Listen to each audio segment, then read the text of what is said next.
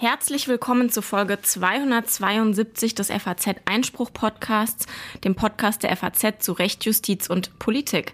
Heute ist Mittwoch, der 27. September 2023. Mein Name ist Anna-Sophia Lang und mir hier gegenüber sitzt wie meistens Stefan Klenner. Hi Stefan. Guten Morgen, Anna.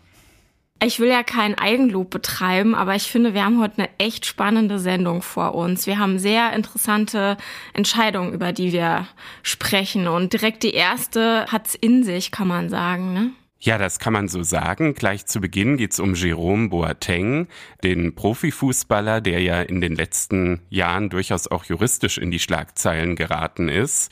Da hat das bayerische oberste Landesgericht in der vergangenen Woche eine Entscheidung getroffen. Worum es genau da geht, das werden wir gleich besprechen. Und danach führst du ein Gespräch, da geht es um das Bürgergeld. Ja, da bin ich mit Thomas Spitzlei verabredet, mitten im Umzugsstress, denn er tritt am 1. Oktober eine Professur an der Universität Bayreuth für öffentliches Recht und Sozialrecht ein. Und da geht es um das Bürgergeld. Das wird ja jetzt zum 1. Januar 2024 ordentlich erhöht, gibt da durchaus auch kritische Reaktionen drauf.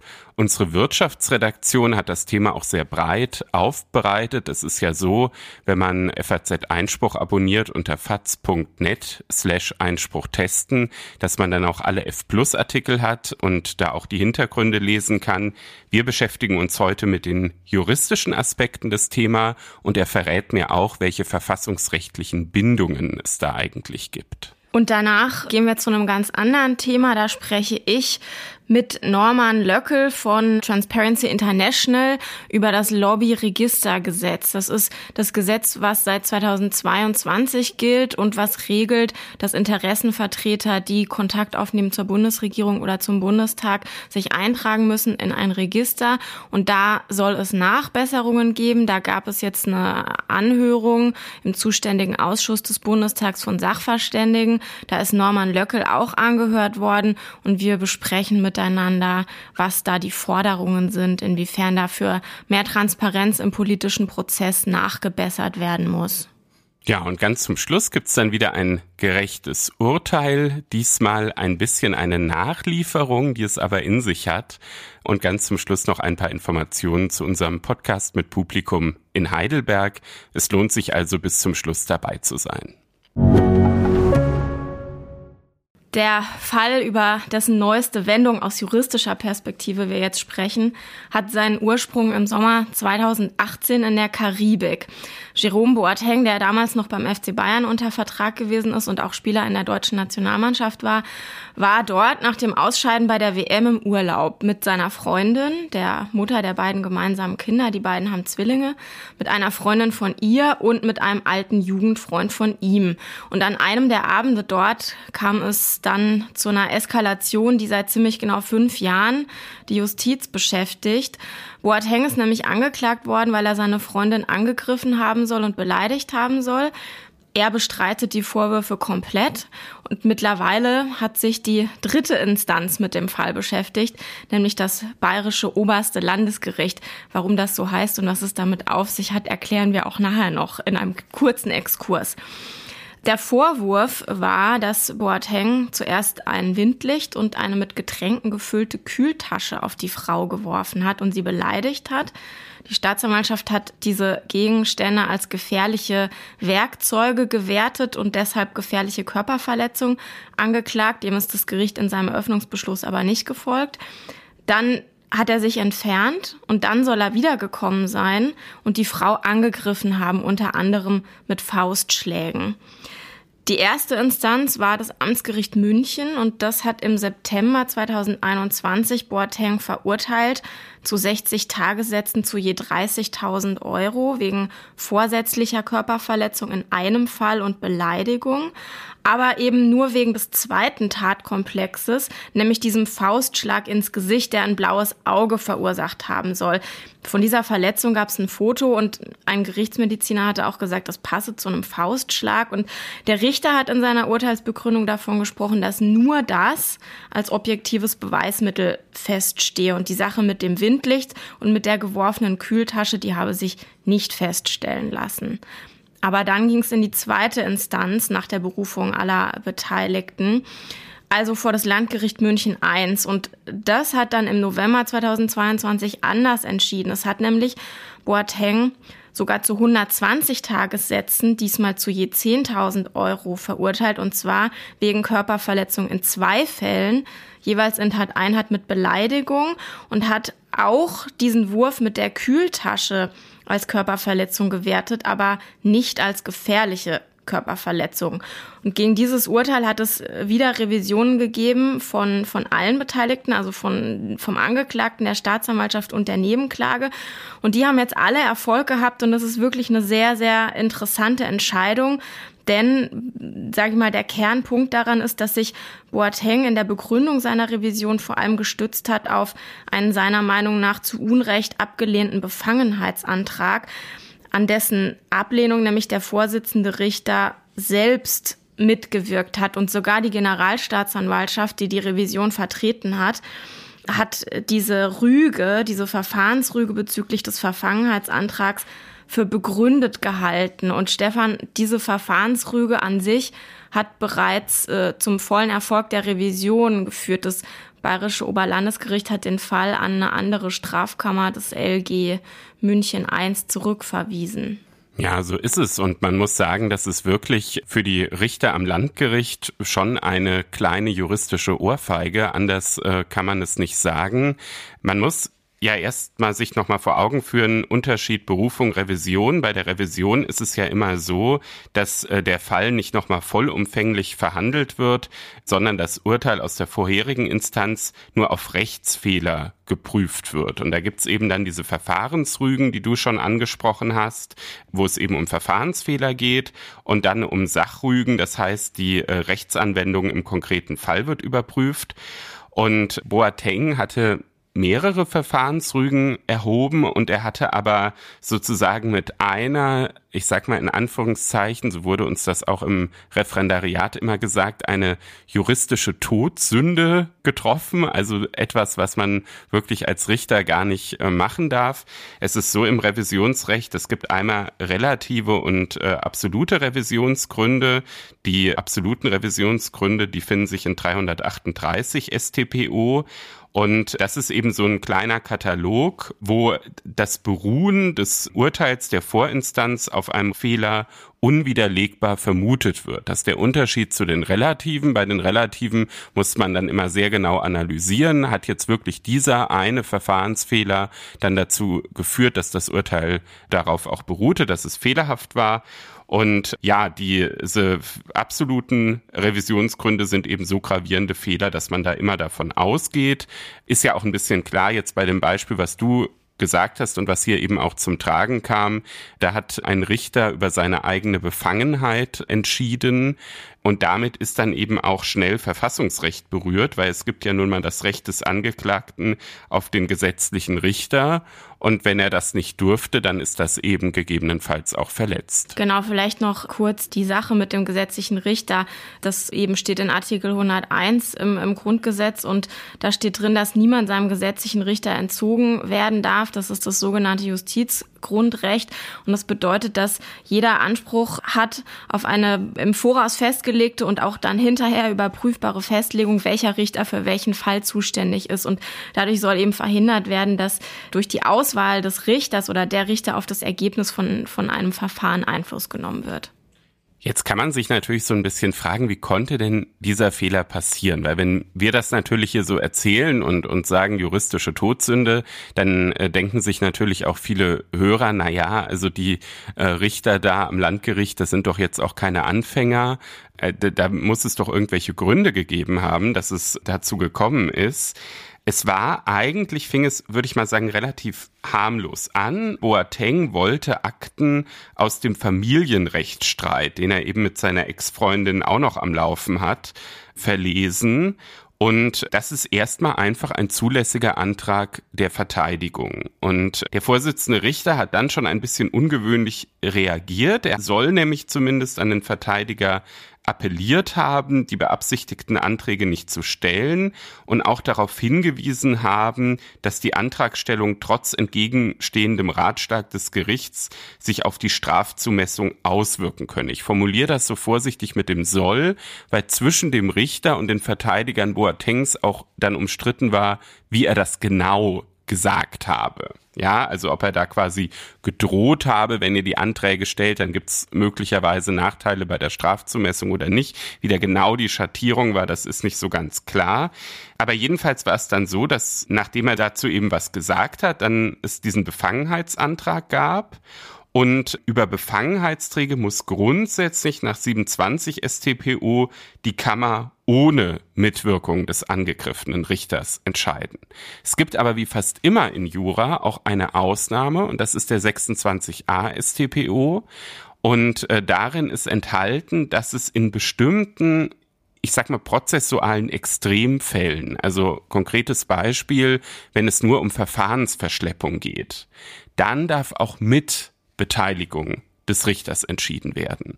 Und der Vorsitzende Richter scheint eben seiner Sache sehr sicher gewesen zu sein. Äh, der hat dann eben da mit darüber entschieden und hat dann auch gesagt, es geht um Verfahrensverschleppung und das war der Fehler. Da geht es nämlich um die Verwerfung von unzulässigen ähm, Ablehnungsgesuchen und wenn wir uns mal angucken, äh, wie die Kammer dann tatsächlich auch diesen Befangenheitsantrag abgelehnt hat, dann hat sie sich äh, darauf bezogen und hat als Gründe dann ganz knapp nur aufgeführt, der Antrag dient lediglich der Verfahrensverschleppung. Im Übrigen sind verfahrensfremde Zwecke damit beabsichtigt. Ganz abgesehen davon wird der Vorsitzende falsch zitiert. Er hat lediglich völlig legitim darauf hingewiesen, dass prozessuales Verhalten gegebenenfalls auch ein Strafzumessungskriterium darstellt, nicht mehr und nicht weniger weniger. Das war das, was du gerade erwähnt hattest, Stefan, dass sie sich dann im Grunde darüber gestritten haben, was denn da jetzt der Vorsitzende eigentlich genau gesagt hat. Aber ja, das war eben die ähm, Begründung und diese Begründung hat das oberste Landesgericht durchgreifend beanstandet und ja ganz klar gesagt, nein, der Vorsitzende hätte nicht mitwirken dürfen. Und jetzt könnte man ja denken, damit ist der Fall gegessen. Also auch für das bayerische oberste Landesgericht, dass wenn doch so ein gravierender Fehler durchgreift, dass dann doch eigentlich die Sache klar ist, nichts weiter geprüft werden muss. Das ist aber nicht der Fall. Sie mussten sich dann nämlich auch noch mit der Revision der Staatsanwaltschaft äh, beschäftigen. Es ist ja erstmal so ein bisschen verwirrend, ähm, weil man denkt, na ja, wenn der Boateng doch schon alles zu Fall gebracht hat, warum machen die das noch? Hintergrund ist, dass die Revision des Angeklagten ein vor dem neuen Tatgericht, also vor dieser neuen Kammer des äh, Landgerichts in München, was sich jetzt damit beschäftigen muss, Verschlechterungsverbot bewirkt. Er darf also nicht härter bestraft werden als jetzt in dem letzten Urteil. Es sei denn, dass auch die zu Ungunsten des Angeklagten eingelegte Revision des Staatsanwalts und der Ex-Freundin, die als Nebenklägerin äh, in dem Prozess vertreten war, Erfolg hatte. Das heißt, um diese Reichweite des Verschlechterungsverbots sozusagen zu konturieren, da musste jetzt eben auch noch drauf eingegangen werden, hat denn auch die Revision äh, der Staatsanwaltschaft ähm, Erfolg und auch das war der Fall. Genau, auch das war der Fall. Auch da hat der Senat Rechtsfehler festgestellt in den Urteilsfeststellungen und in der Beweiswürdigung, die sich dann eben in dem Fall zu Boatengs Gunsten ausgewirkt haben. Und zwar ging es da um die Frage der Prüfung wir hatten das vorher schon mal kurz, ob es sich bei der Getränketasche, die da geworfen worden sein soll, eigentlich um ein gefährliches Werkzeug gehandelt hat.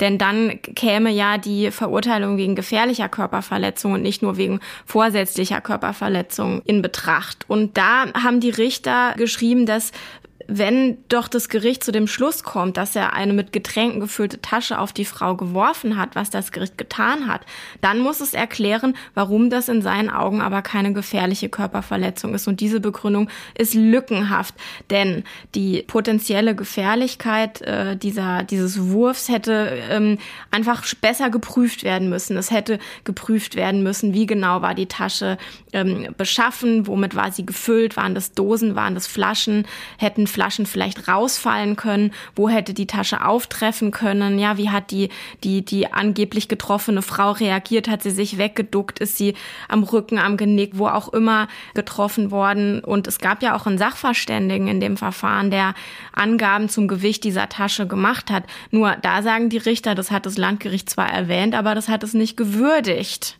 Ja, da muss man vielleicht nochmal den Unterschied zwischen erwähnen und würdigen auch erklären, weil das, glaube ich, für Nichtjuristen auch immer so ein bisschen schwer fassbar ist. Ich muss sagen, dass ich selbst im, ähm, im ersten Examen auch noch nicht wusste, weil man das da irgendwie auch noch nicht so braucht. Im zweiten Examen ist es dann sehr wichtig. Und zwar muss man eben in der Würdigung immer darauf eingehen, ob zum Beispiel Zeugen glaubwürdig sind in Person und ob die Aussage auch glaubhaft ist, so wie sie sie geschildert haben.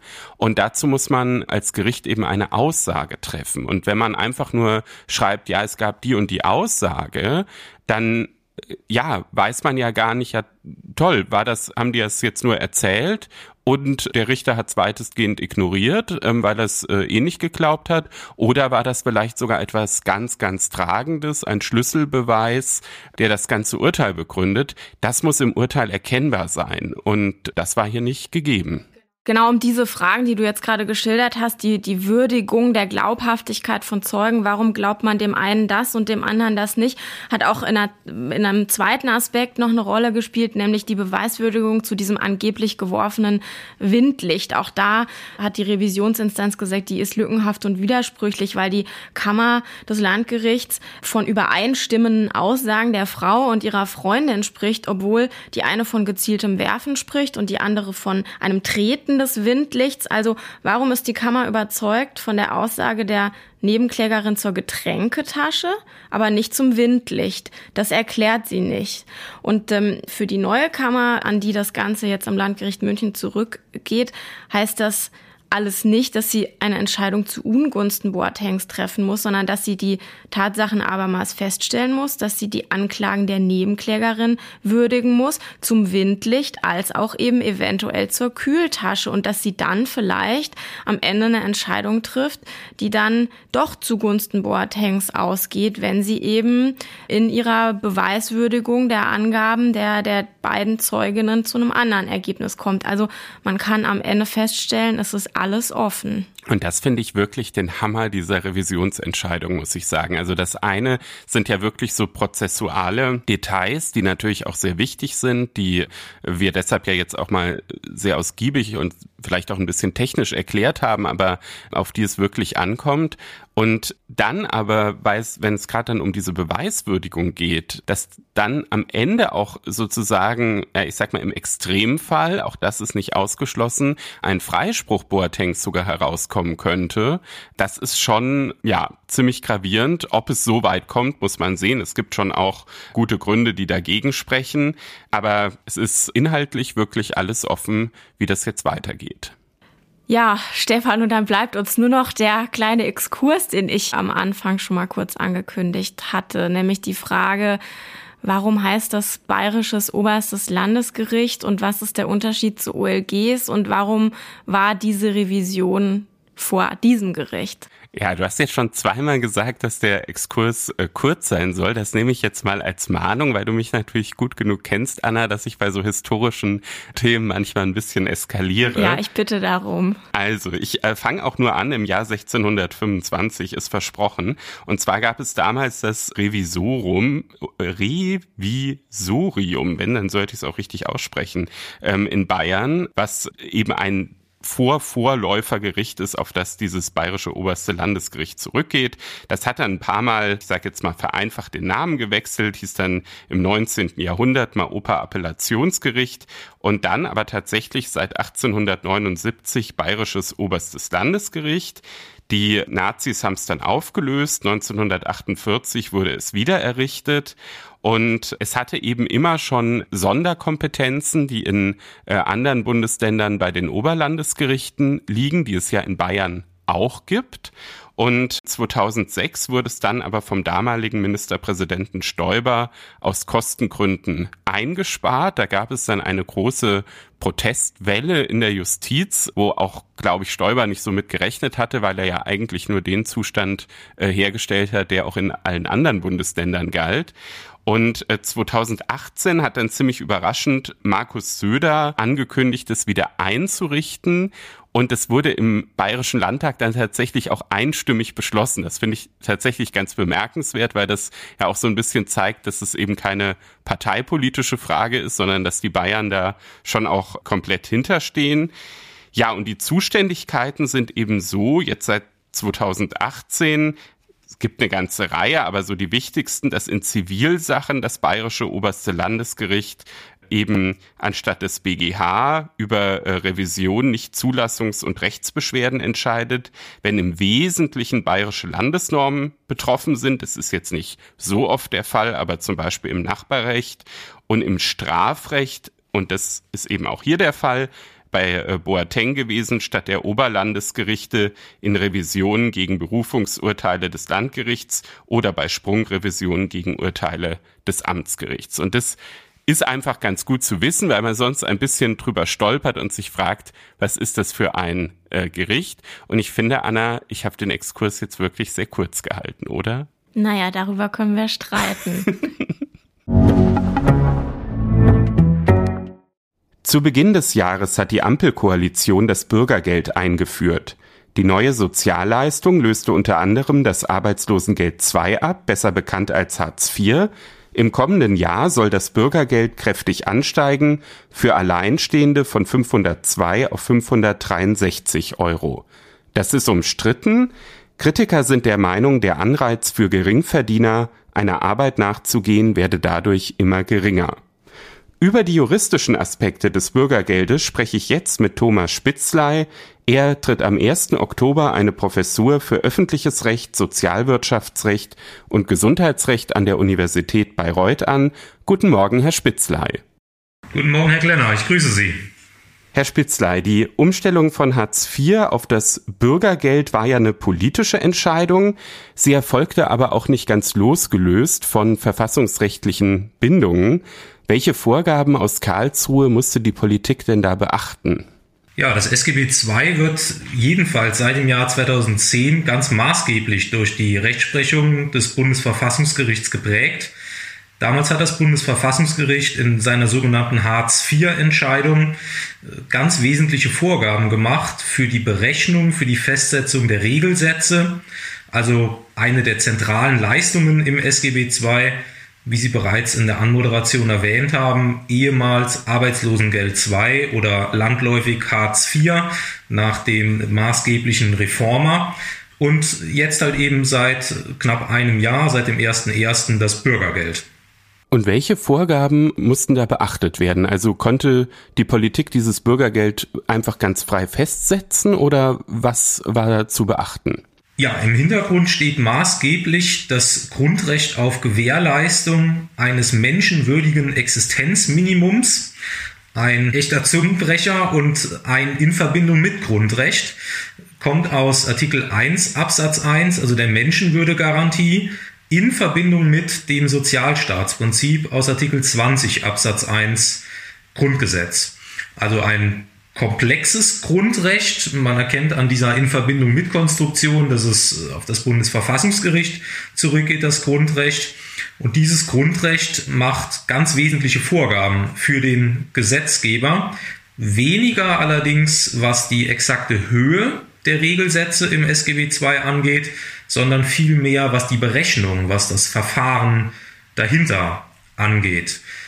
Das Grundrecht hat zwei Gewährleistungsgehalte ein physisches Existenzminimum und ein soziokulturelles Existenzminimum. Beide Gewährleistungshalte begründen aber eine einheitliche Garantie. Das ist dem Bundesverfassungsgericht ganz wichtig. Das betont es in ständiger Rechtsprechung.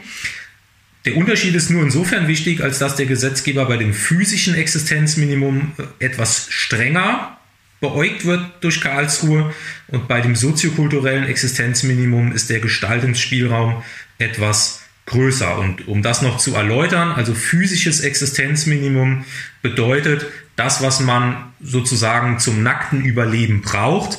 Das bedeutet also insbesondere Nahrung, Kleidung, dann aber auch Hausrat, Unterkunft mit Heizung und auch die Bestandteile des Lebens, Hygiene, Gesundheit. Das ist also der physische Teil. Und dieser soziokulturelle Teil soll zu einem Mindestmaß eine Teilhabe am gesellschaftlichen Leben sicherstellen.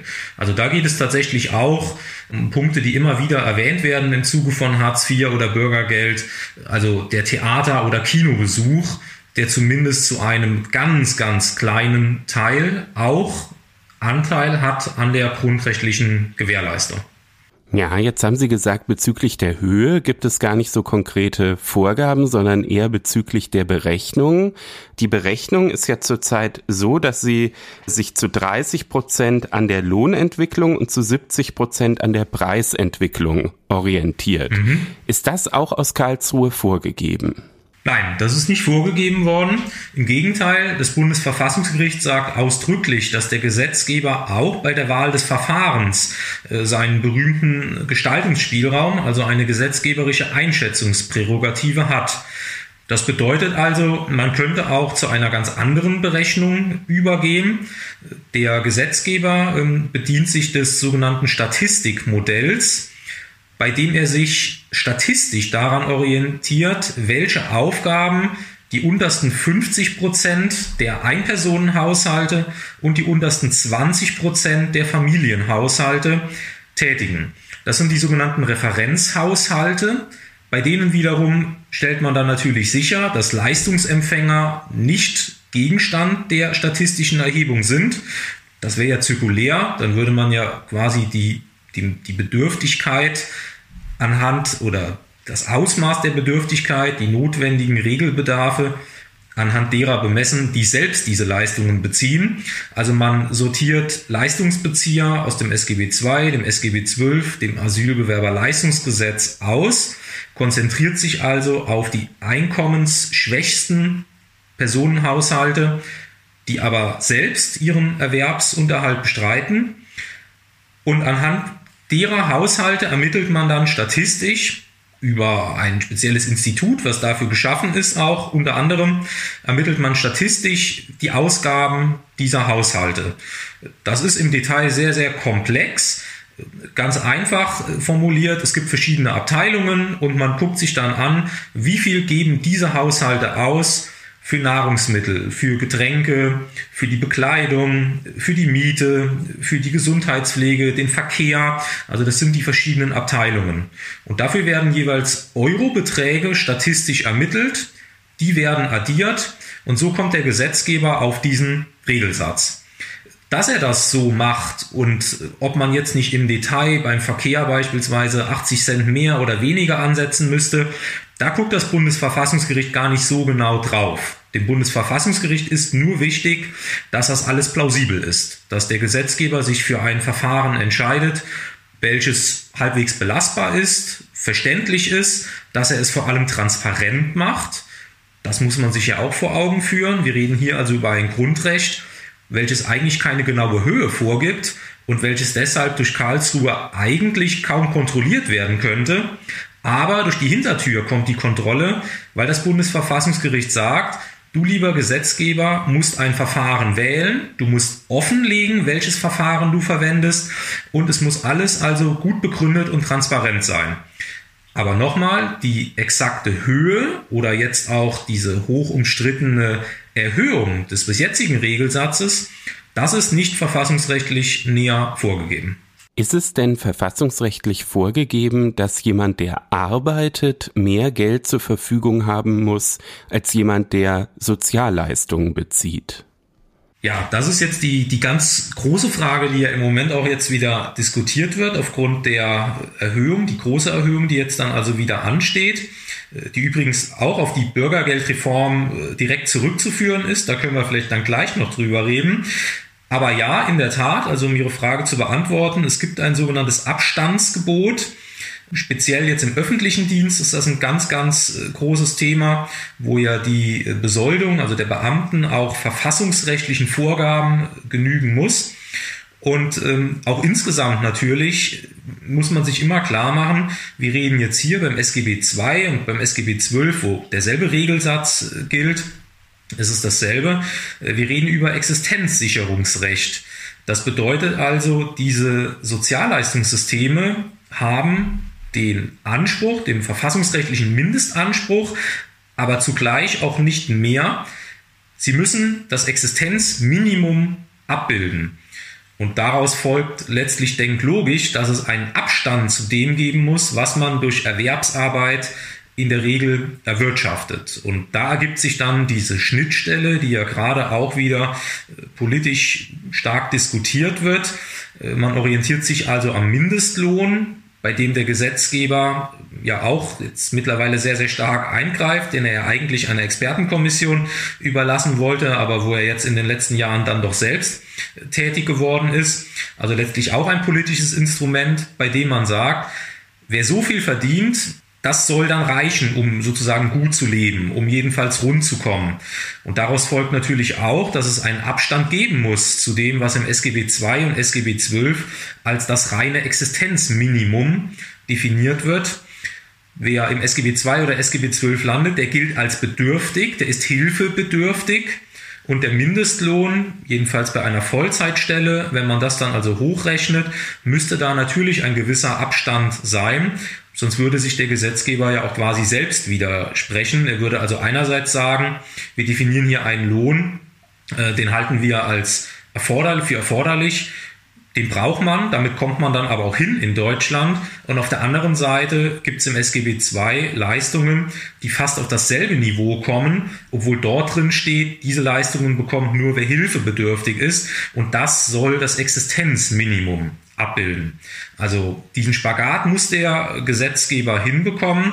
Und daraus resultiert, wie gesagt, dass es einen gewissen Abstand geben muss. Wie hoch der jetzt genau ist, in welcher Höhe der überhaupt äh, greifen muss und ob der nicht mitunter dann halt doch in atypischen Konstellationen fast auf Null reduziert werden kann. Das steht natürlich alles auf einem anderen Blatt und ist im Detail wirklich auch sehr, sehr äh, kompliziert.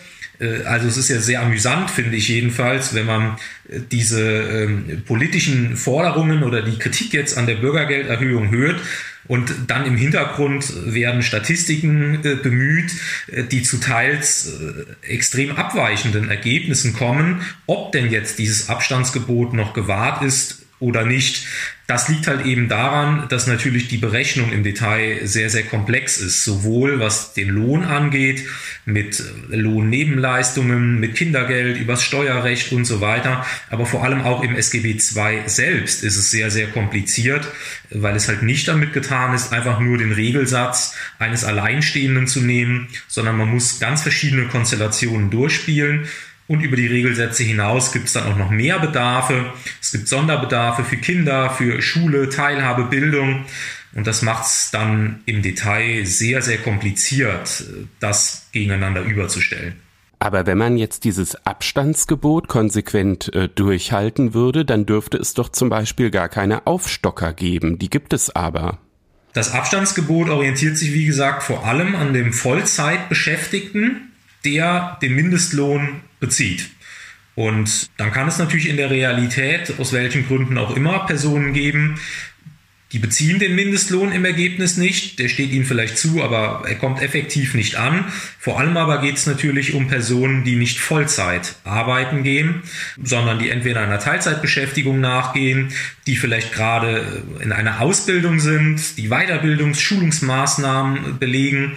Und in diesen Fällen kann es also natürlich schon sein, dass man ja, beispielsweise 800, 1000 Euro, also irgendwo im Bereich eines sogenannten MIDI-Jobbers oder halt unterhalb der 520 Euro Grenze nur arbeiten geht als sogenannter Mini-Jobber und dass man dann tatsächlich maßgeblich Leistungen auch zusätzlich über das SGB II äh, bezieht. Also diese Fälle gibt es, das ist zunächst aber noch kein Grundwiderspruch sondern liegt, wie gesagt, daran, dass diese Leute dann nicht diesem Prototyp, an dem sich der Gesetzgeber orientiert und auch orientieren darf, der Vollzeitbeschäftigung auf Mindestlohnniveau nachgeht.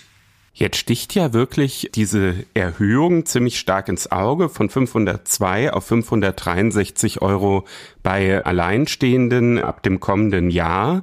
Da haben Sie jetzt gesagt, na ja, das liegt auch direkt daran, dass es eben diese Umstellung auf das Bürgergeld gab. Warum? Es war doch auch schon vorher so, dass so diese Grundverteilung 30 Prozent orientiert sich das an der Lohnentwicklung, 70 Prozent an der Preisentwicklung im Grundsatz auch schon gegeben war. Trotzdem hat sich da was verändert. Also der Gesetzgeber ist hier mit dem klar formulierten Anspruch herangegangen, eine künftige Preisentwicklung bereits in der Gegenwart abbilden zu wollen. Das ist natürlich ein sehr, sehr ambitioniertes Unterfangen gewesen und dem ist der Gesetzgeber letztlich auch nicht gerecht geworden, wenn man ehrlich ist. Denn wenn man sich jetzt diesen Regelungsmechanismus im Detail ansieht, dann hat er diesen Versuch auch gar nicht ernsthaft unternommen. Man hätte das natürlich machen können. Man hätte also beispielsweise Ökonomen fragen können, mit welcher Inflationsrate, mit welcher Teuerungsrate rechnet ihr für das kommende Jahr? Und diese Rate hätte man dann schon irgendwie bei den Regelsätzen berücksichtigt. Das hat man nicht gemacht. Aber man hat es so gemacht, dass eine gegenwärtige Teuerungsrate quasi doppelt Berücksichtigung findet. Und das ist gänzlich neu. Bislang nach dem alten Recht, also bis Ende 2022, war es so, dass maßgeblich für die Fortschreibung der Regelsätze zum einen alle fünf Jahre eine neu vorliegende Einkommens- und Verbrauchsstichprobe war. Das ist auch nach wie vor der Fall. Das bedeutet also, alle fünf Jahre guckt man sich ganz grundlegend nochmal an, sind es wirklich noch 24,80 Euro im Monat für Verkehr oder sind es mittlerweile 27,10 Euro? Das wird alle fünf Jahre aktualisiert. Jetzt ist es aber ja gerade so, dass in Zeiten von hoher Inflation alle fünf Jahre eine Erhöhung viel zu holzschnittartig, viel zu grob wäre. Das bedeutet, man muss da auch Zwischenschritte einziehen. Und diese Zwischenschritte erfolgen jedes Jahr zum 1. Januar, indem es eine Fortschreibung gibt. Und diese Fortschreibung orientiert sich, wie Sie gesagt haben, zu 70 Prozent an der Entwicklung der Preise für die regelbedarfsrelevanten Güter und Dienstleistungen. Also das, was ich gerade eben skizziert habe, was in diesem Regelbedarfsermittlungsgesetz alles drinsteht.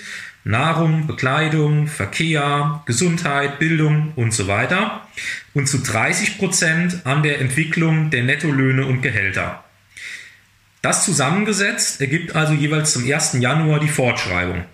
Nach dem alten Recht war es jetzt aber so, man hat einen Vergleich angestellt des 12-Monats-Zeitraums vom 1. Juli des Vorvorjahres bis zum 30. Juni des Vorjahres.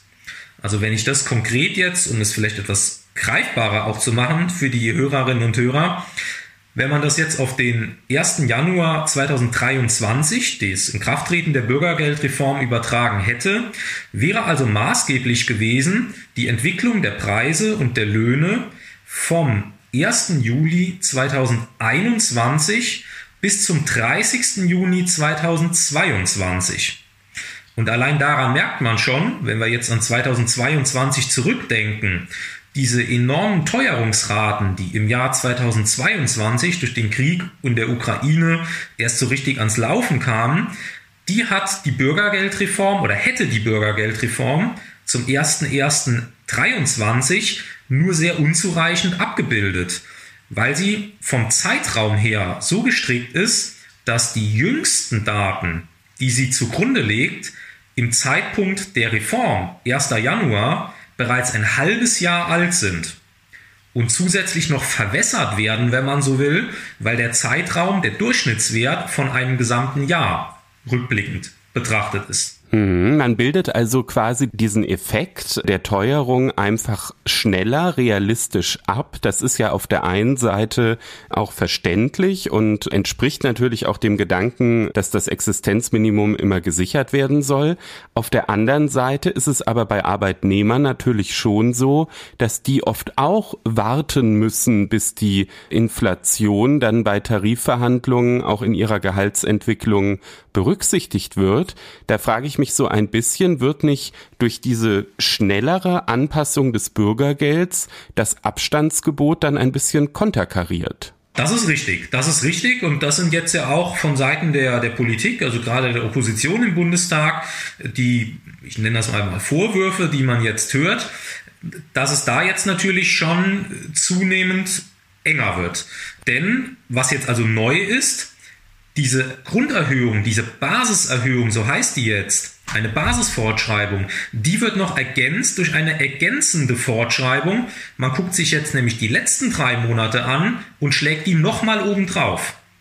Und das bringt jetzt diesen enormen Schub, den man also im Jahr 2023 schon hatte und jetzt also nochmal erlebt, weil natürlich die Teuerungsrate bei den regelbedarfsrelevanten Ausgaben, das sind vor allem die Nahrungsmittel, Nahrungsmittel, Getränke, die machen den Großteil tatsächlich aus des Regelsatzes, weil die so stark teurer geworden sind, steigt auch der Regelsatz rasant an. Also um das einfach mal auch mit, mit Zahlen festzumachen, nach dem alten Mechanismus wären die Regelsätze im letzten Jahr schon von 449 Euro an nur, nur in Anführungszeichen, um etwa 30, 40 Euro angestiegen.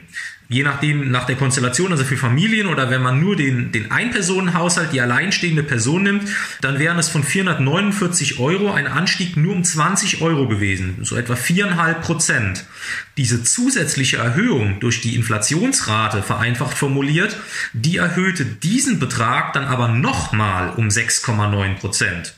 Und jetzt im Moment ist die Teuerungsrate noch höher gewesen, weil ja jetzt dann die Teuerungsrate vom April, Mai und Juni diesen Jahres einen starken Einfluss haben. Das führt dann zu einer zweifachen Erhöhung, zunächst um knapp 10% und dann nochmal um 10%. Wenn man jetzt den alten Regelsatz zum Vergleich nimmt, sind es unterm Strich 12% im Ergebnis, weil die alte Fortschreibung keine Rolle spielt. Also es ist kompliziert, aber im Ergebnis bin ich da schon bei Ihnen. Die Erhöhung ist sehr, sehr deutlich und sie ist deshalb sehr, sehr deutlich, weil nach dem neuen Berechnungsmodell die Preisentwicklung, vor allem wie gesagt bei den Nahrungsmitteln, eine ganz, ganz starke Rolle spielen und ein Stück weit die Lohnentwicklung zwar natürlich auch noch mit drin ist, aber der Einfluss der Lohnentwicklung sehr, sehr stark zurückbleibt. Dann haben wir, glaube ich, jetzt diesen Erhöhungsmechanismus verstanden und auch gesehen, warum es sozusagen das äh, Problem gibt, dass das möglicherweise dann mit dem Abstandsgebot äh, in Konflikt gerät. Es ist aber natürlich nicht der einzige Streitpunkt, den es immer wieder bei diesem Bürgergeld äh, gibt, auch die äh, Erhöhung. Ein anderer Punkt, der auch sehr umstritten war, schon im Gesetzgebungsverfahren von dem Bürgergeld, war auch die Frage mit dem Schonvermögen. Mhm. Da ist es ja so, dass 140 Quadratmeter Eigenheim und 130 Quadratmeter Eigentumswohnung als Schonvermögen akzeptiert werden. Da würde mich interessieren, ist das auch eine politische Setzung oder ist das möglicherweise sogar verfassungsrechtlich geboten, weil da ja dann auch der Schutz des Eigentums, der ja durch das Grundgesetz auch gewährleistet wird, vielleicht auch mit reinspielt. Im Ergebnis ist das so. Wir haben hier natürlich auch einen ganz, ganz starken verfassungsrechtlichen Einfluss bei dieser Frage, gerade jetzt beim Eigentum, wie viel Eigentum darf man behalten, spielen aber natürlich auch noch ganz andere Erwägungen mit rein und die sind dann auch stark politisch motiviert.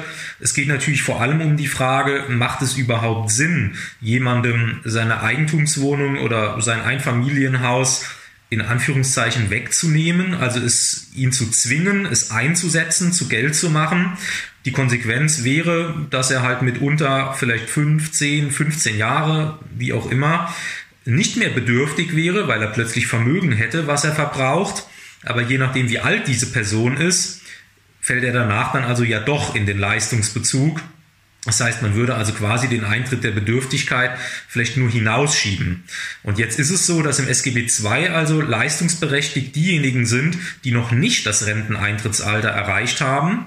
Diejenigen, die das Renteneintrittsalter erreicht haben, die wechseln quasi in das SGB XII, ein anderes System der Existenzsicherung. Dort sind die freigestellten Einkommensvermögensbeträge deutlich geringer, weil man da tatsächlich dann sagen kann, jetzt kann man dann schon verlangen, dass etwa ein Einfamilienhaus eingesetzt wird. Bei denjenigen aber, die zumindest dem Alter nach und auch der physischen, psychischen Fähigkeiten nach noch erwerbsfähig sind, die unterfallen dem SGB II. Da macht es natürlich grundsätzlich auch durchaus Sinn zu sagen, wir lassen dich in deinem gewohnten Umfeld, wir lassen dir insbesondere auch deine Immobilie, das ist ja häufig auch der wichtigste Teil der Altersvorsorge. Insofern sowohl verfassungsrechtliche Vorgaben als auch politische sehr, sehr sinnvolle Überlegungen. Aber auch hier nochmal, diese Größen, die Sie jetzt genannt haben, 130, 140 Quadratmeter, die sind verfassungsrechtlich nicht vorgegeben. Da gilt also das, was ich eingangs gesagt habe. Das Bundesverfassungsgericht betont im Gegenteil immer wieder, dieses Grundrecht gibt keine konkrete Höhe vor, sondern es muss nur plausible Erwägungen, ein plausibles Verfahren dahinter stehen. Und das wird man bei diesen Größen also durchaus bejahen können. Was also nicht ginge, dass der Gesetzgeber das auf 30, 40 Quadratmeter eindampft oder jetzt plötzlich auch Immobilien mit 250 Quadratmetern freistellt. Da müsste man halt eben sagen, äh, das geht jetzt zu weit, das ist auch keine vernünftige Erwägung mehr. Aber solange er sich in etwa an dem orientiert, was so der Durchschnitt in Deutschland äh, aufweist, kann man sagen, das, das passt so. Wenn man nicht mitwirkt als Bürgergeldempfänger, dann gibt es die Möglichkeiten sogenannter Leistungsminderungen, früher Sanktionen genannt. Und auch dazu gibt es eine Bundesverfassungsgerichtsentscheidung von 2019, wo grundsätzlich die Zulässigkeit solcher Leistungsminderungen bejaht wurde. Damals, wie gesagt, noch äh, Sanktionen. Und auch beim Bürgergeld wurde da natürlich drüber diskutiert, wie passt man das jetzt an? Grob gesagt ist es so, dass Leistungsminderungen nur maximal bis 30 Prozent jetzt möglich sind. Das Bundesverfassungsgericht hatte aber gesagt, dass es zumindest theoretisch auch die Möglichkeit bestünde, bei Totalverweigerern sogar um 100 Prozent zu kürzen. Warum wird das nicht umgesetzt? Und vielleicht vorher noch, was ist überhaupt nach Definition des Bundesverfassungsgerichts ein Totalverweigerer? Das Thema der Sanktionen ist tatsächlich mit das schwierigste und war in der Vergangenheit auch das umstrittenste Thema im SGB II. Um das nochmal einzuordnen, also diese Hartz-IV-Entscheidung aus dem Jahr 2010 hat damals ganz klar die Weichen gestellt für dieses System, was wir heute vorfinden, die Regelsätze, die Berechnung der Regelsätze, die Anpassung. Das geht alles auf die 2010er Entscheidung zurück. Das heißt, dieses Thema war bislang relativ ruhig und ist jetzt nur nochmal entfacht worden durch diese leichte Änderung im Zuge der Bürgergeldreform, die zu einer stärkeren, zu einem stärkeren und schnelleren Anstieg führt. Das Thema der Sanktionen war quasi seit dem Jahr 2010 ein echter Dauerbrenner und hat im Jahr 2019 dann durch diese Entscheidung aus Karlsruhe, die Sie erwähnt haben, eine ähnliche Weichenstellung erfahren, wie das also bei den Regelsätzen schon 2010 der Fall war. Das Grundproblem bei diesen Sanktionen, finde ich, muss man sich immer vor Augen führen.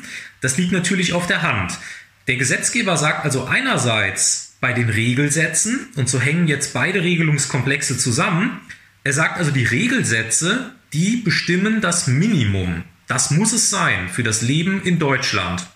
Und jetzt sagt er aber zugleich, wer sich falsch verhält, wer Mitwirkungspflichten nicht nachkommt, der wird in Anführungszeichen bestraft und kassiert eine Sanktion oder mittlerweile etwas schöner Leistungsminderung, was im Ergebnis genau dasselbe ist.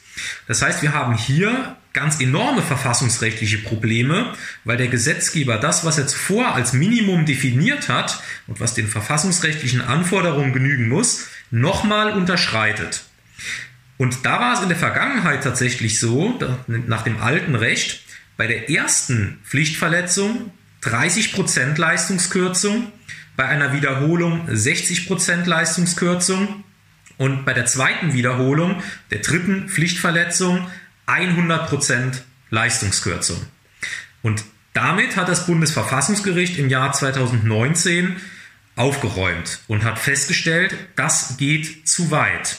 Zugleich aber, wie Sie sagen, quasi eine Hintertür offen gelassen und gesagt, bei Totalverweigerung könnten es sogar 100 Prozent sein. Und um das jetzt zu verstehen, muss man sich vor Augen führen, was sollen denn diese Sanktionen überhaupt bewirken? Und da ist ganz, ganz wichtig, es dürfen keine Strafen sein. Der Gesetzgeber darf die Leute nicht bestrafen, wenn sie sich nicht so verhalten, wie er es gesetzlich vorsieht, wie es dieser Grundsatz des Förderns und Forderns vorsieht. Das alles ist Ausfluss des Nachranggrundsatzes. Das bedeutet, Leistungen darf nur beziehen, wer sie braucht. Wer selbst seinen Lebensunterhalt bestreiten kann, wenn er sich, sehr salopp formuliert, mehr anstrengt, wenn er Weiterbildungsmaßnahmen ergreift, wenn er Schulungen ergreift, die ihm das Jobcenter anbietet, dann braucht er die Leistungen nach dem SGB II nicht mehr. Und wer da nicht mitspielt, der wird jetzt also sanktioniert aber wichtig, wie gesagt, nicht weil er zu bestrafen wäre, sondern um ihn anzuhalten, endlich mitzuwirken, damit er seine Hilfebedürftigkeit wieder überwinden kann. Und da hatte das Bundesverfassungsgericht im Jahr 2019 Zweifel angemeldet an der Wirksamkeit dieser Sanktionen. Denn der Gesetzgeber hat es in all den Jahren, in denen es diese Sanktionen gab, schlichtweg versäumt, überhaupt einmal nachzuweisen, dass diese Sanktionen, vor allem dass diese extrem hohen Sanktionen, überhaupt was bringen. Also der Gesetzgeber ist es quasi schuldig geblieben, nachzuweisen, dass tatsächlich im Nachgang zu einer 30% Sanktion eine nochmalige Sanktionsverschärfung auf 60% überhaupt geeignet ist, die Leute noch zu motivieren, jetzt mitzumachen sondern das kann auch in die ganz gegenteilige Richtung gehen und auch das belegen Studien mitunter, dass die Leute also mit zunehmender Sanktionshöhe zunehmend in die Wohnungslosigkeit, in die Illegalität abrutschen und also gar nicht mehr erreichbar sind. Das heißt, man müsste also, um so eine Komplettkürzung für Totalverweigerer durchzusetzen, erst weitere empirische Studien anstellen. Wie kann man denn solche Studien anstellen, wenn gleichzeitig so eine Kürzung unzulässig ist? Das ist jetzt eine der spannendsten Fragen überhaupt. Und man merkt, wie der Gesetzgeber darauf reagiert hat, nämlich indem er etwas zugespitzt formuliert kalte Füße bekommen hat und es jetzt also in der Neuregelung nur noch auf 30 Prozent gedeckelt hat. Also wie gesagt, nach dem alten Recht 30 Prozent, 60 Prozent, 100 Prozent. Nach dem neuen Recht 10 Prozent, 20 Prozent, 30 Prozent. Und das alles auch noch für deutlich kürzere Zeiträume. Und in der Tat, wie auf dieser Grundlage jetzt empirische Studien noch zu beschaffen sein sollen für die Wirksamkeit von der alten 60 oder gar einer 100% Sanktion, das steht in den Sternen. Es läuft im Moment eine Studie des Instituts für Arbeitsmarkt und Berufsforschung, ein Institut, welches tatsächlich die Hauptaufgabe hat, Arbeitsmarkt- und Berufsforschung zu betreiben. Und die sind also auch damit befasst, diese Sanktionen im SGB II zu evaluieren, zu überprüfen. Meines Wissens nach läuft da im Moment noch eine große Studie, die wird erst Ende nächsten Jahres abgeschlossen sein. Aber natürlich stellt sich tatsächlich die Frage, was man jetzt überhaupt noch evaluieren soll, weil in der Tat seit dem Jahr 2019, seit Ende 2019, seit dieser Entscheidung im November äh, gibt es schlichtweg diese hohen Sanktionen nicht mehr. Das bedeutet, man ist von vornherein auf alte Fälle angewiesen, die man jetzt noch auswerten müsste. Und generell ist es sehr, sehr schwierig, hier überhaupt belastbares Material zusammenzutragen. Das muss man dem Gesetzgeber zugutehalten, weil Sie können sich auch vorstellen, derjenige, der eine Leistungskürzung bezogen hat, ist nicht gerade motiviert, zwei Wochen später, wenn dann das IAB äh, vor der Tür steht oder anruft, äh, auch freudig Auskunft zu geben, wie er denn jetzt diese Leistungskürzung wahrgenommen hat und ob die ihn motiviert hat, äh, nicht doch wieder mitzuwirken. Also man hat hier tatsächlich ein epistemisches Problem. Der Gesetzgeber wird durch Karlsruhe verpflichtet, belastbare Angaben zu machen zu der Wirksamkeit seiner Sanktionen. Aber das ist zum einen jetzt kaum noch möglich, weil die Sanktionen stark eingeschränkt worden sind im Zuge der Entscheidung. Und zum anderen ist es tatsächlich ehrlich gesagt von vornherein sehr schwierig gewesen, weil sich diese Informationen, die das Bundesverfassungsgericht verlangt, hier nur sehr, sehr schwierig und eingeschränkt überhaupt beschaffen lassen. Ja, da brechen sich dann vielleicht doch manchmal auch die Vorgaben aus Karlsruhe an der Realität. Das war ein spannender Überblick zum Thema Bürgergeld mit Thomas Spitzley. Er tritt zum 1. Oktober eine Professur für öffentliches Recht, Sozialwirtschaftsrecht und Gesundheitsrecht an der Universität Bayreuth an. Vielen Dank, Herr Spitzley, für diesen Überblick. Sehr gerne. Ich danke für die Einladung. Im Januar 2022 ist das Lobbyregistergesetz in Kraft getreten. Seitdem müssen sich Interessenvertreter, die Kontakt zur Bundesregierung oder zum Bundestag aufnehmen, in ein, wie der Name schon sagt, Register eintragen.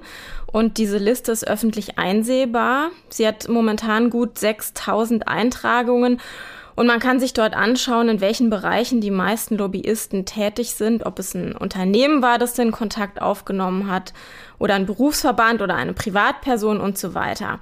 Ziel dieses Gesetzes ist gewesen, transparenter und nachvollziehbarer zu machen, wer eigentlich Einfluss auf politische Entscheidungen nimmt. Aber es hat einiges an Kritik gegeben daran, was dieses Register tatsächlich leistet. Und deshalb soll jetzt schon nachgebessert werden. Es gibt einen Entwurf der Ampelfraktionen, zu dem der Ausschuss für Wahlprüfung, Immunität und Geschäftsordnung vergangene Woche Sachverständige angehört hat. Und mit einem dieser Sachverständigen spreche ich jetzt, Norman Löckel. Er ist Leiter der Arbeitsgruppe Politik bei Transparency International. Herr Löckel, schön, dass Sie da sind. Hallo. Vielleicht äh, können wir damit anfangen, dass Sie unseren Hörerinnen und Hörern ähm, erstmal einen Überblick geben über das, was das Gesetz bisher von den Lobbyisten verlangt hat. Ich habe mir das vorhin mal angeschaut, ich habe mir den neuesten Eintrag angeguckt und überlegt, welchen Nutzen das, was da aufgeführt ist, für mich als Bürgerin eigentlich hat.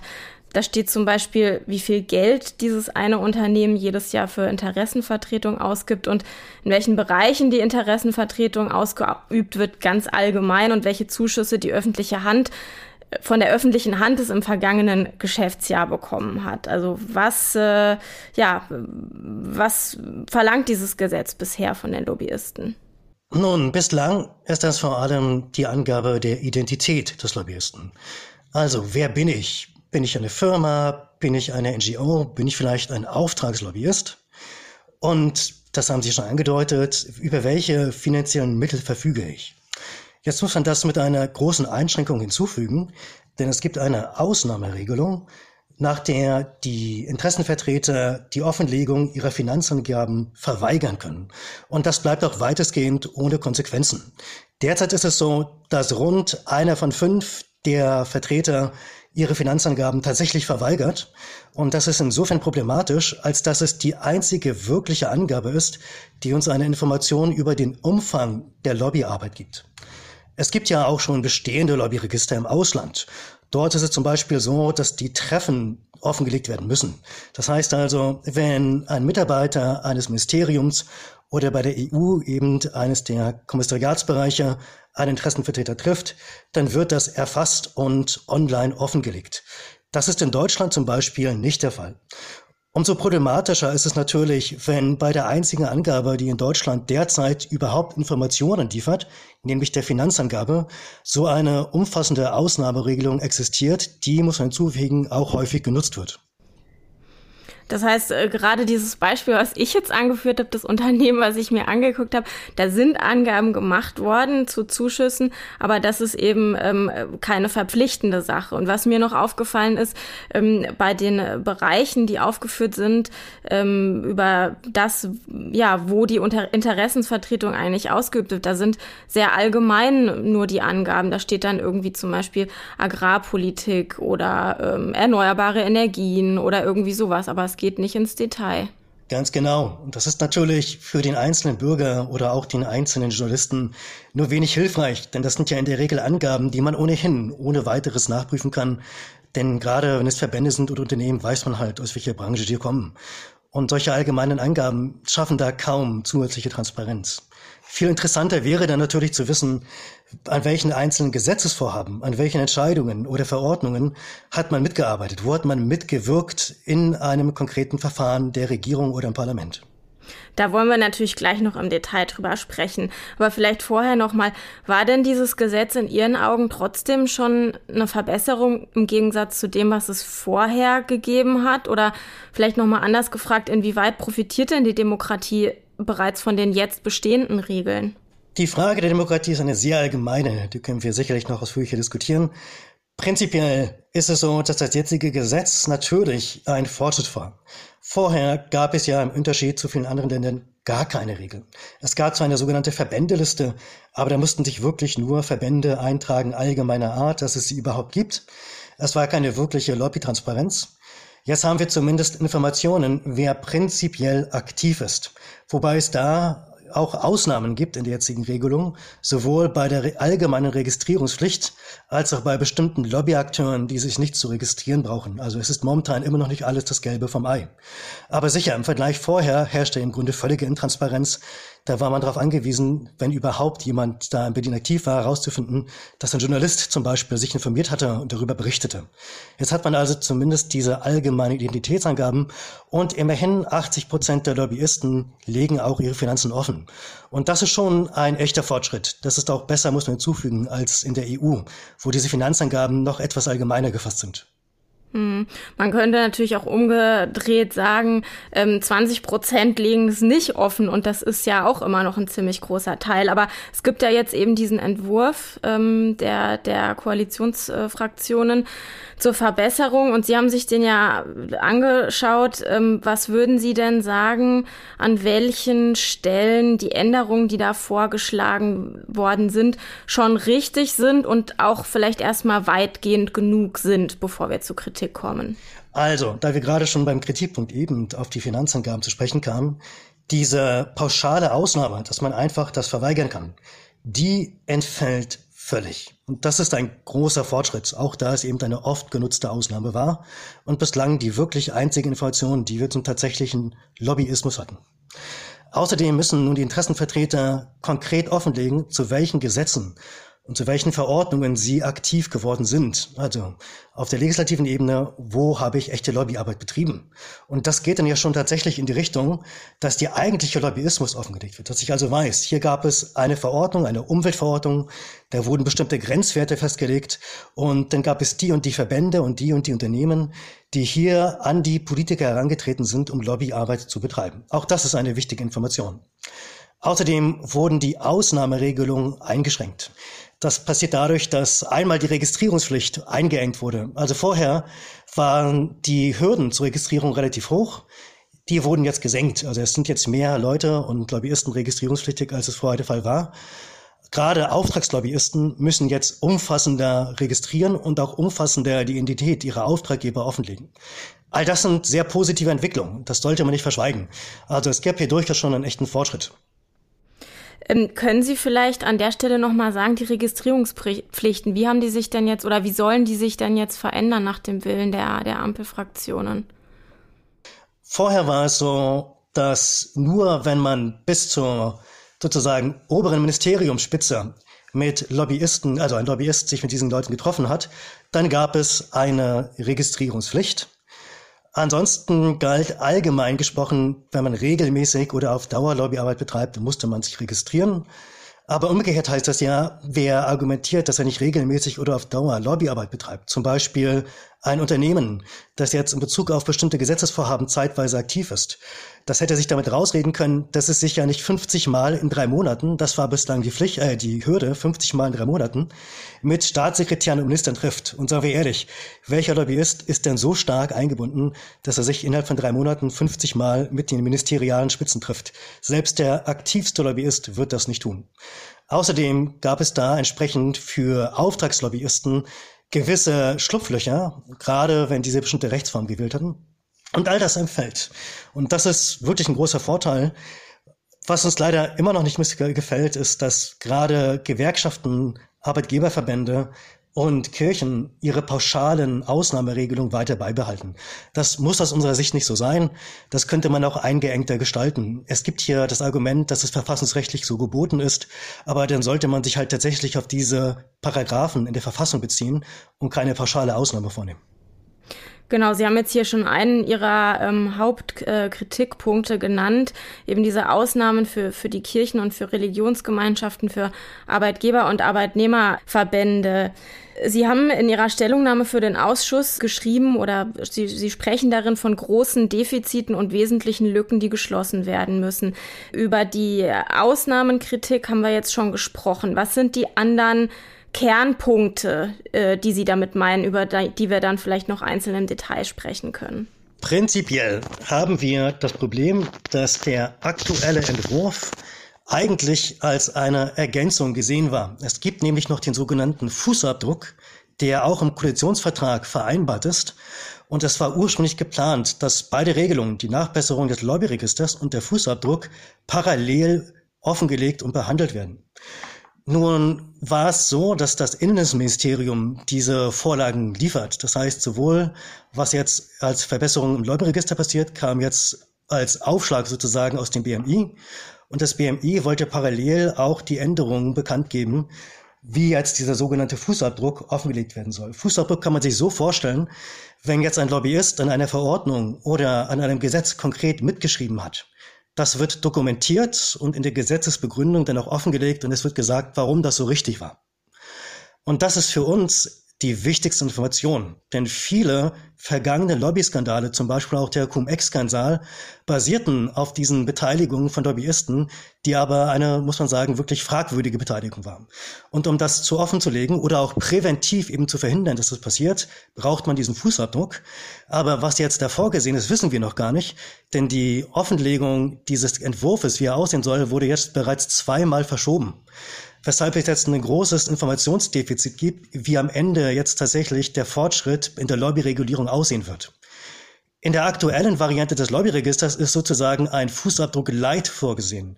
Das heißt, eine ganz rudimentäre Offenlegung bestimmter sagen wir mal, Positionspapiere, welche Interessenvertreter liefern. Wobei das wirklich sehr, sehr lückenhaft ist. Also das hätte jetzt zum Beispiel einen Cum-Ex-Skandal nicht verhindert. Um so eine echte Transparenz zu schaffen und künftige Lobbyskandale auf dieser Ebene zu verhindern, braucht man diesen Fußabdruck. Aber der ist bislang noch nicht vorgelegt worden. Ich glaube, äh, wenn ich das richtig im Kopf habe, der Entwurf, äh, der vorliegt, der spricht ähm, davon, dass ähm, in Anführungsstrichen Stellungnahmen und Gutachten von grundsätzlicher Bedeutung offengelegt werden sollen. Aber Sie sagen, äh, wenn ich Sie richtig verstehe, das muss schon viel früher beginnen. Nun, es wird keine Einschränkung getroffen, welche Phase der Erarbeitung eines Gesetzes hier betroffen ist. Das kann also durchaus sein, dass man gleich, wenn sich der Referent im Ministerium hinsetzt und sich Gedanken macht, was man so machen könnte, das erste Positionspapier eintrudelt. Das könnte tatsächlich realistisch der Fall sein. Nur wäre so ein Fall hier gar nicht abgedeckt. Denn die Referenten, die im Ministerium halt diese Entwürfe schreiben, die sind im Lobbyregister gar nicht betroffen. Die sind ausgenommen. Das heißt, wenn ich an die, die untere Arbeitsebene sozusagen herantrete und da etwas vorlege, dann muss ich das erst gar nicht offenlegen laut diesem Entwurf im Lobbyregister. Also es ist gar nicht vollständig. Und natürlich ist es so, es gibt unterhalb dieses Positionspapiers natürlich auch Eingaben und sei es ein einfacher Brief, der natürlich am Ende auch Vorschläge enthalten kann, die übernommen werden in ein Gesetz. Und das ist auch hier nicht mit einbegriffen. Das ist kritisch zu sehen. Positiv muss man sagen ist, dass hier tatsächlich diese frühe Erarbeitungsphase prinzipiell schon mit dabei ist. Das ist positiv. Und das muss natürlich beim Fußabdruck, der kommt, auch in jedem Fall dabei sein. Wie sieht's denn aus ähm, in diesem neuen Entwurf mit der Nachvollziehbarkeit von Auftraggebern? Sie haben das vorher auch schon mal, als Sie über die Kernpunkte gesprochen haben, kurz erwähnt. Also Auftraggeber, ähm, damit meine ich jetzt auch explizit zum Beispiel Drittstaaten. Ein Stichwort, was man hier noch nennen könnte, wäre Aserbaidschan. Genau, also Auftraggeber, das muss man jetzt wirklich lobend hinzufügen, die sind wirklich umfassend offenzulegen. Auch Kettenbeauftragungen, dass man also eine Art Lobbyagentur beauftragt, Lobbyismus zu betreiben und die beauftragen wiederum einzelne Personen Oder, ja, also nehmen wir mal einen klassischen Fall, ein Beratervertrag wird abgeschlossen von der Lobbyagentur mit einem früheren Politiker und dieser frühere Politiker tritt dann an seine früheren Kollegen heran und setzt sich dann für diesen vorherigen Auftraggeber ein. Sowas muss nun wirklich umfassend offengelegt werden. Auch die Geldzahlungen, die dabei auftreffen.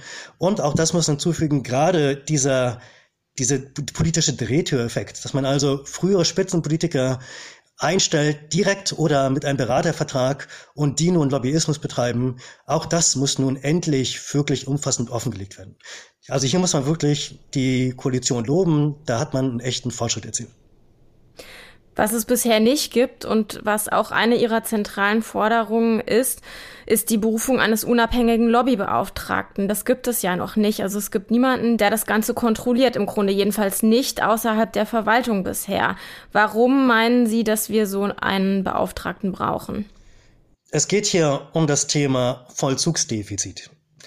So ein Beauftragter, richtig gesagt, ist ja unabhängig, vor allem auch politisch unabhängig. Das heißt, er kann, wenn diese Regeln zur Lobbyregulierung nicht befolgt werden, sei es entweder durch die Lobbyisten oder später, wenn der Fußabdruck zitiert, auch kann man in dem Fall die Exekutive zum Beispiel kontrollieren, dass die ihren Pflichten nachkommt.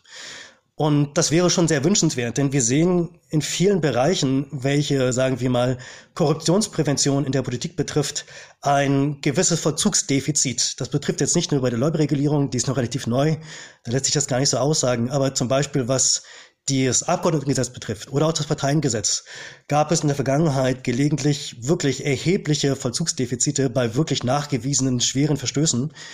Das kann es einfach hier nicht geben. Das Risiko braucht man nicht. Die Personalien müssen ja ohnehin eingestellt werden. Man braucht ohnehin das Personal, um das umzusetzen. Und das Personal, ob das nun direkt in der Bundestagsverwaltung existiert oder ob man die entsprechenden Beamten nimmt und einem Beauftragten unterstellt, macht am Ende ja keinen großen Unterschied. Nur dass dieser Beauftragte eben politisch unabhängig gestellt werden kann.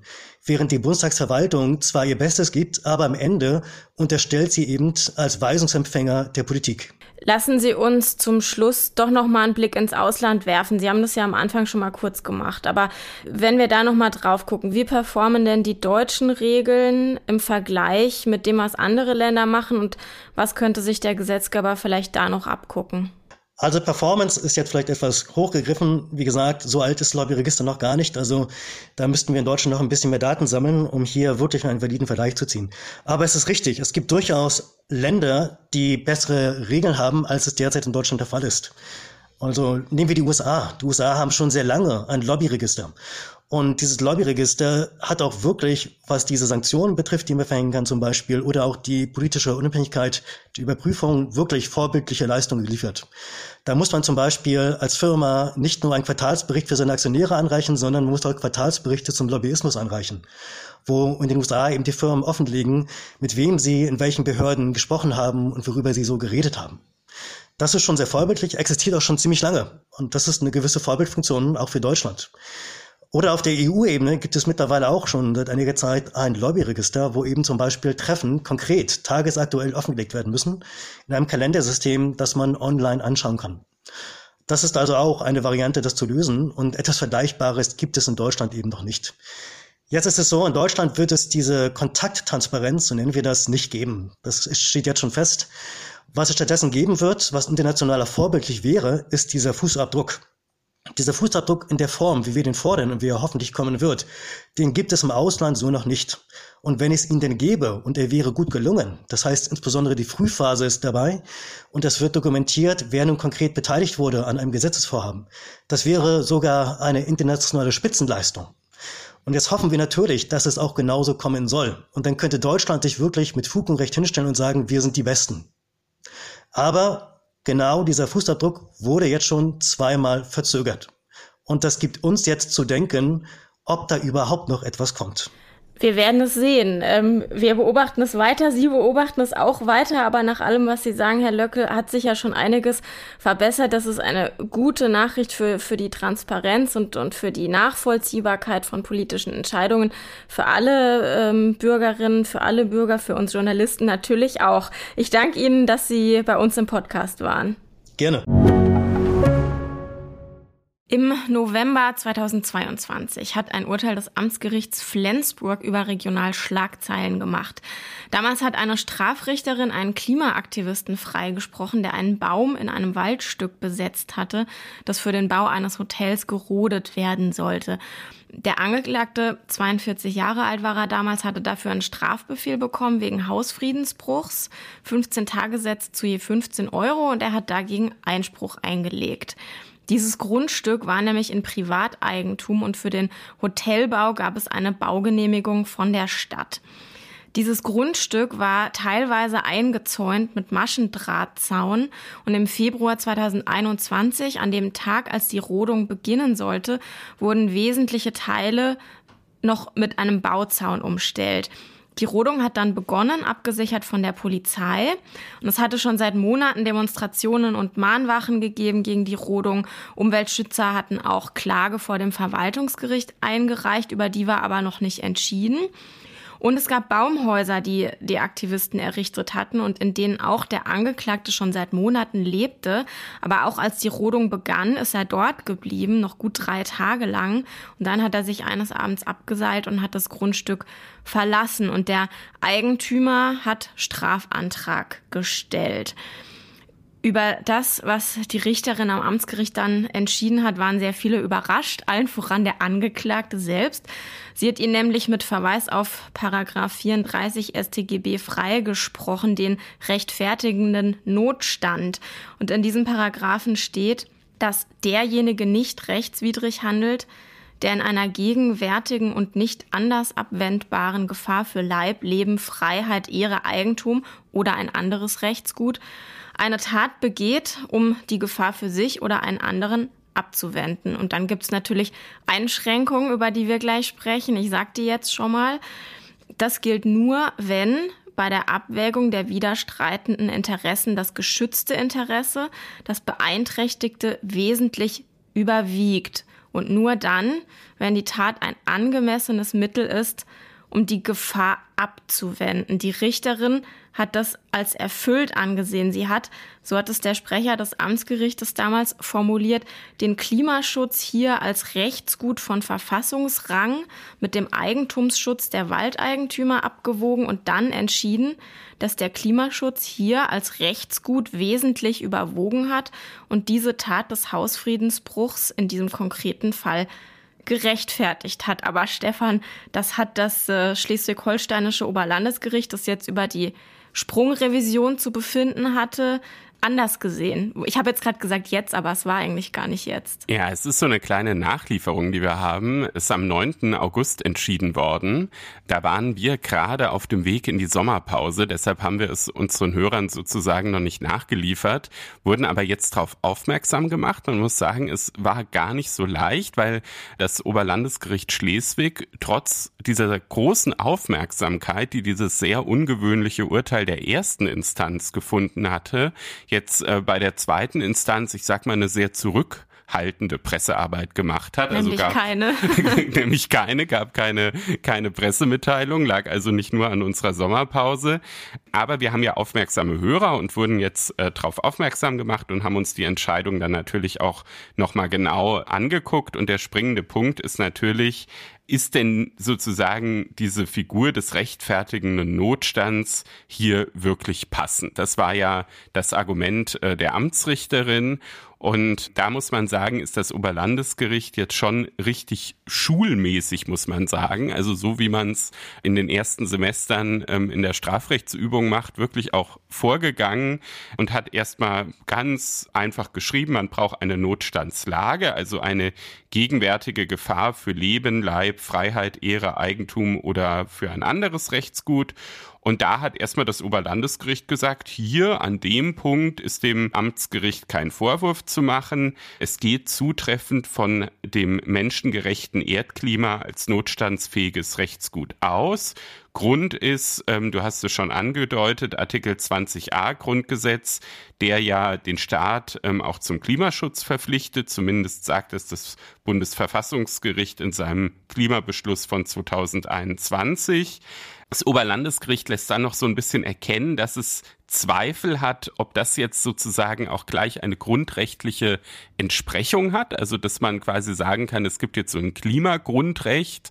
Das denkt es eher nicht. Aber natürlich hat der Klimaschutz auf ganz viele Grundrechte dann doch auch mittelbar Einfluss. Und deshalb sagen sie erstmal ja, es gibt eine Gefahr und die ist auch gegenwärtig. Natürlich ist es so, dass äh, die Folgen des Klimawandels teilweise erst in einigen Jahrzehnten in voller Breite erkennbar werden. Aber äh, gegenwärtig ist eine Gefahr auch immer dann, wenn der Schadenseintritt zwar noch in zeitlicher Ferne liegt, aber die Gefahr nicht mehr ohne weiteres zu einem späteren Zeitpunkt abgewendet werden kann. Und deshalb haben sie auch da gesagt, hat das Amtsgericht richtig subsumiert. Und dann geht es um die zweite Voraussetzung des 34, und zwar, dass die Gefahr nicht anders abwendbar gewesen sein muss als durch die Notstandshandlung. Und auch hier haben die Richter das einerseits bejaht, allerdings nur bezogen auf diesen konkreten einen Baum, dessen Fällung nicht anders hätte verhindert werden können. Sie setzen sich da auch sehr ausführlich damit auseinander, dass ja jeder Beitrag zur CO2-Reduktion zählt und man nicht irgendwie sagen kann, ja, der eine Baum, der macht ja jetzt, äh, der macht ja jetzt auch nichts, der hilft ja nichts, wenn der gerettet wird. Aber andererseits sagen sie auch, dass wenn der Angeklagte mit seiner Handlung nur Aufmerksamkeit erregen wollte, um politischen Druck auszuüben, dann ist die Notstandshandlung nicht geeignet. Denn ähm, da geht es einerseits um Fernziele, das ist ein bisschen wie bei Paragraph 240 StGB, also der Nötigung.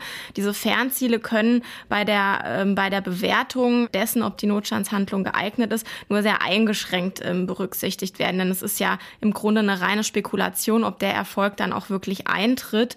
Und es kommt noch was Zweites hinzu und auch da ist dieses Urteil wirklich lang und ausführlich, nämlich die Frage, ob es einen Wirkungszusammenhang gibt zwischen der politischen Aufmerksamkeit, die mit dieser Handlung erregt worden ist und der tatsächlichen Durchsetzung von klimaschützenden Maßnahmen. Und da sagen die Richter, dass tatsächlich auch der gegenteilige Effekt denkbar ist, wenn nämlich der Klimaschutz oder Maßnahmen zum Klimaschutz den Rückhalt in der Bevölkerung verlieren, weil die Sache derart emotionalisiert und ideologisiert ist in der politischen Diskussion, anstatt dass Entscheidungen für die Entscheidungen sachliche Argumente überwiegen. Und wenn es dann so ist, dass Politiker vielleicht sogar Angst haben, angesichts dieser hochpolarisierten Debatte Maßnahmen zum Klimaschutz umzusetzen, dann kann das Ganze natürlich auch in die entgegengesetzte Richtung umschlagen. Und hier schreiben die Richter den Satz, dass Proteste, die Straftatbestände erfüllen und die Rechte Dritter verletzen, nicht also geeignet sind im Sinne des Paragraph 34 StGB. Ja, und da muss ich sagen, fand ich das Urteil wirklich sehr realitätsnah, weil das bildet ja nun gerade auch die politische Debatte ab. Also selbst Politiker, die sich seit Jahrzehnten wirklich auch für Klimaschutz einsetzen und beispielsweise innerhalb der Grünen auch sehr stark dafür engagieren, kritisieren ja zum Beispiel die Aktionen der letzten Generation immer wieder dafür, dass genau dieser Effekt eintritt, dass dann eben der Rückhalt in der Bevölkerung auch verloren geht. Genau, also es ist wirklich, ich kann das auch, die Entscheidung ist veröffentlicht, ich kann das nur jedem ans Herz legen, sich das mal durchzulesen. Am Ende scheitert aber das Ganze an diesem Merkmal der Angemessenheit. Da steht ja nämlich, ich sage das nochmal in, in Paragraph 34 in Satz 2, die Tat muss ein angemessenes Mittel sein, um die Gefahr abzuwenden. Ja, und da ist es eben so, dass es quasi eine Sperre gibt. Also Juristen sagen Sperrwirkung und zwar des verwaltungsgerichtlichen Verfahrens, was du schon angesprochen hast. Und zwar nicht nur des Verfahrens selbst, sondern überhaupt auch der Möglichkeit, dass eben dieser Interessenkonflikt zwischen Naturschützern und Hotelbesitzern vor einem Verwaltungsgericht entschieden werden kann. Dass es diese Möglichkeit gibt, die sorgt schon dafür, dass man nicht sich sozusagen so ein Parallelsystem entwickeln kann und sagen kann, na ja, daran vorbei mache ich jetzt mal den rechtfertigenden Notstand, weil ich habe entweder Sorge oder vielleicht schon den Befund, dass ich mich da vor dem Verwaltungsgericht nicht durchgesetzt habe, das würde das Ganze dann ad absurdum führen. Und das OLG schreibt zu dieser Angemessenheitsfrage ähm, weiter, dass man auch die Auslegung dessen, was eigentlich angemessen ist, nicht mit Verweis auf das äh, verfassungsrechtliche Gebot zum Klimaschutz nach Artikel 20a Grundgesetz endlos ausdehnen kann. Ähm, also mit Verweis auf diesen, auf diesen Klimabeschluss auch des Bundesverfassungsgericht. Denn es gilt das Demokratieprinzip auch aus Artikel 20 und das gilt und der demokratische Gesetzgeber hat nun mal derzeit noch oder verlangt nun mal derzeit noch kein klimaneutrales Verhalten. Und auch das Bundesverfassungsgericht ähm, bewertet klimaschädliches Verhalten, so steht's da, zumindest bis 2045 noch als zu schützenden Freiheitsgebrauch, so ist die Formulierung. Und da steht der, naja, schöne Satz in diesem Urteil, dass das bedeutet, dass im Grundsatz derzeit noch nicht nur die Fahrt mit dem Dieselfahrzeug zum 400 Meter entfernten Bäcker erlaubt ist, sondern auch der Langstreckenflug in den Urlaub oder eben vorbehaltlich einer Baugenehmigung. Der Bau eines Einfamilienhauses. Das ist die, das ist der, der juristische Schluss, zu dem die Richter hier kommen. Und man kann diesen Klimabeschluss des Bundesverfassungsgerichts eben nicht so lesen, dass jetzt schon jedes CO2-emittierende Verhalten mit den Mitteln des Notstands unterbunden werden kann. Also der Paragraph 34 ist keine private Eingriffsermächtigung gegenüber Dritten. Ja, da muss man sagen, haben Sie dann doch vielleicht auch so den verfassungsrechtlichen Ehrgeiz dieser Amtsrichterin ein bisschen gebremst, indem Sie schon auch nochmal äh, die Auslegung des Bundesverfassungsgerichts in Erinnerung gerufen haben.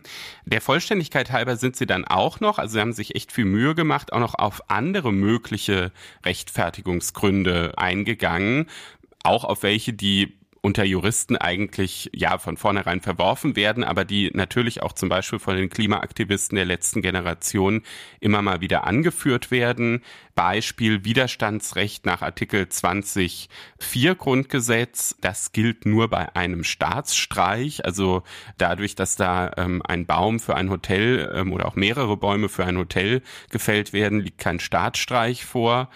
Und auch ziviler Ungehorsam, das ist ja so ein Begriff, der jetzt auch rechtlich gar nicht immer so leicht zu fassen ist, auch der hat äh, keine rechtfertigende Wirkung, weil eben schon aufgrund des Demokratieprinzips der Staat nicht legitimieren kann, dass Entscheidungen, die mit rechtmäßigen Mehrheitsbeschlüssen zustande gekommen sind, dann von einer Minderheit rechtswidrig untergraben wird. Also doch ein sehr deutliches Ausrufezeichen und ich denke deshalb auch ein gerechtes Urteil. Damit sind wir mal wieder am Ende unserer Sendung angelangt.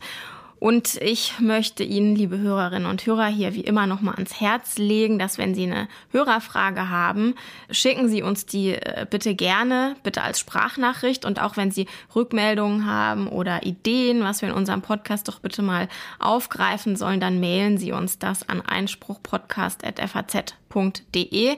Und wir sind ja mittlerweile auch auf Instagram, da können Sie uns folgen und Sie finden uns da unter faz.einspruch. Ja, die Followerzahlen gehen da ziemlich nach oben, da freuen wir uns auch sehr darüber. Wer uns persönlich und nicht nur digital kennenlernen möchte, der hat dazu schon morgen die Gelegenheit. Dort wird der Podcast mit Publikum in Heidelberg aufgezeichnet ab 17.30 Uhr. Geht um die Frage, ob äh, Schiedsgerichte die staatliche Justiz verdrängen. Als Gäste haben Bettina Limperk, die Präsidentin des Bundesgerichtshofs, und Professor Stefan Kröll, Vorstandsvorsitzender der Deutschen Institution für Schiedsgerichtsbarkeit, zugesagt. Wer kurz entschlossen noch dabei sein möchte, kann sich unter iqb.de slash Einspruch minus live zur Veranstaltung anmelden wenn du sagst, Stefan, wer uns erleben möchte, dann muss ich sagen, ich bin leider nicht dabei, aber du bist da und Reinhard Müller ist dabei. Jetzt enttäuscht doch die Hörer nicht. ja, aber sollte man der Vollständigkeit halber sagen, aber auch Reinhard Müller freut sich natürlich sehr. So ist es. Ganz zum Schluss nochmal der Hinweis für alle angehenden Referendare. Die Infos zu einem Ref im Justiziariat bei uns bei der FAZ, die finden sich unter frankfurterallgemeine.de slash Referendariat. Wer das macht, der kann sich natürlich auch bei uns einbringen. Wir freuen uns immer, wenn jemand hier ist und äh, mit dabei ist. Und ja, für heute kann ich nur noch sagen, danke, dass Sie da waren. Vielen Dank fürs Zuhören und wir wünschen Ihnen allen noch eine wunderschöne Woche. Auch von mir eine schöne Woche und bleiben Sie Einspruch treu.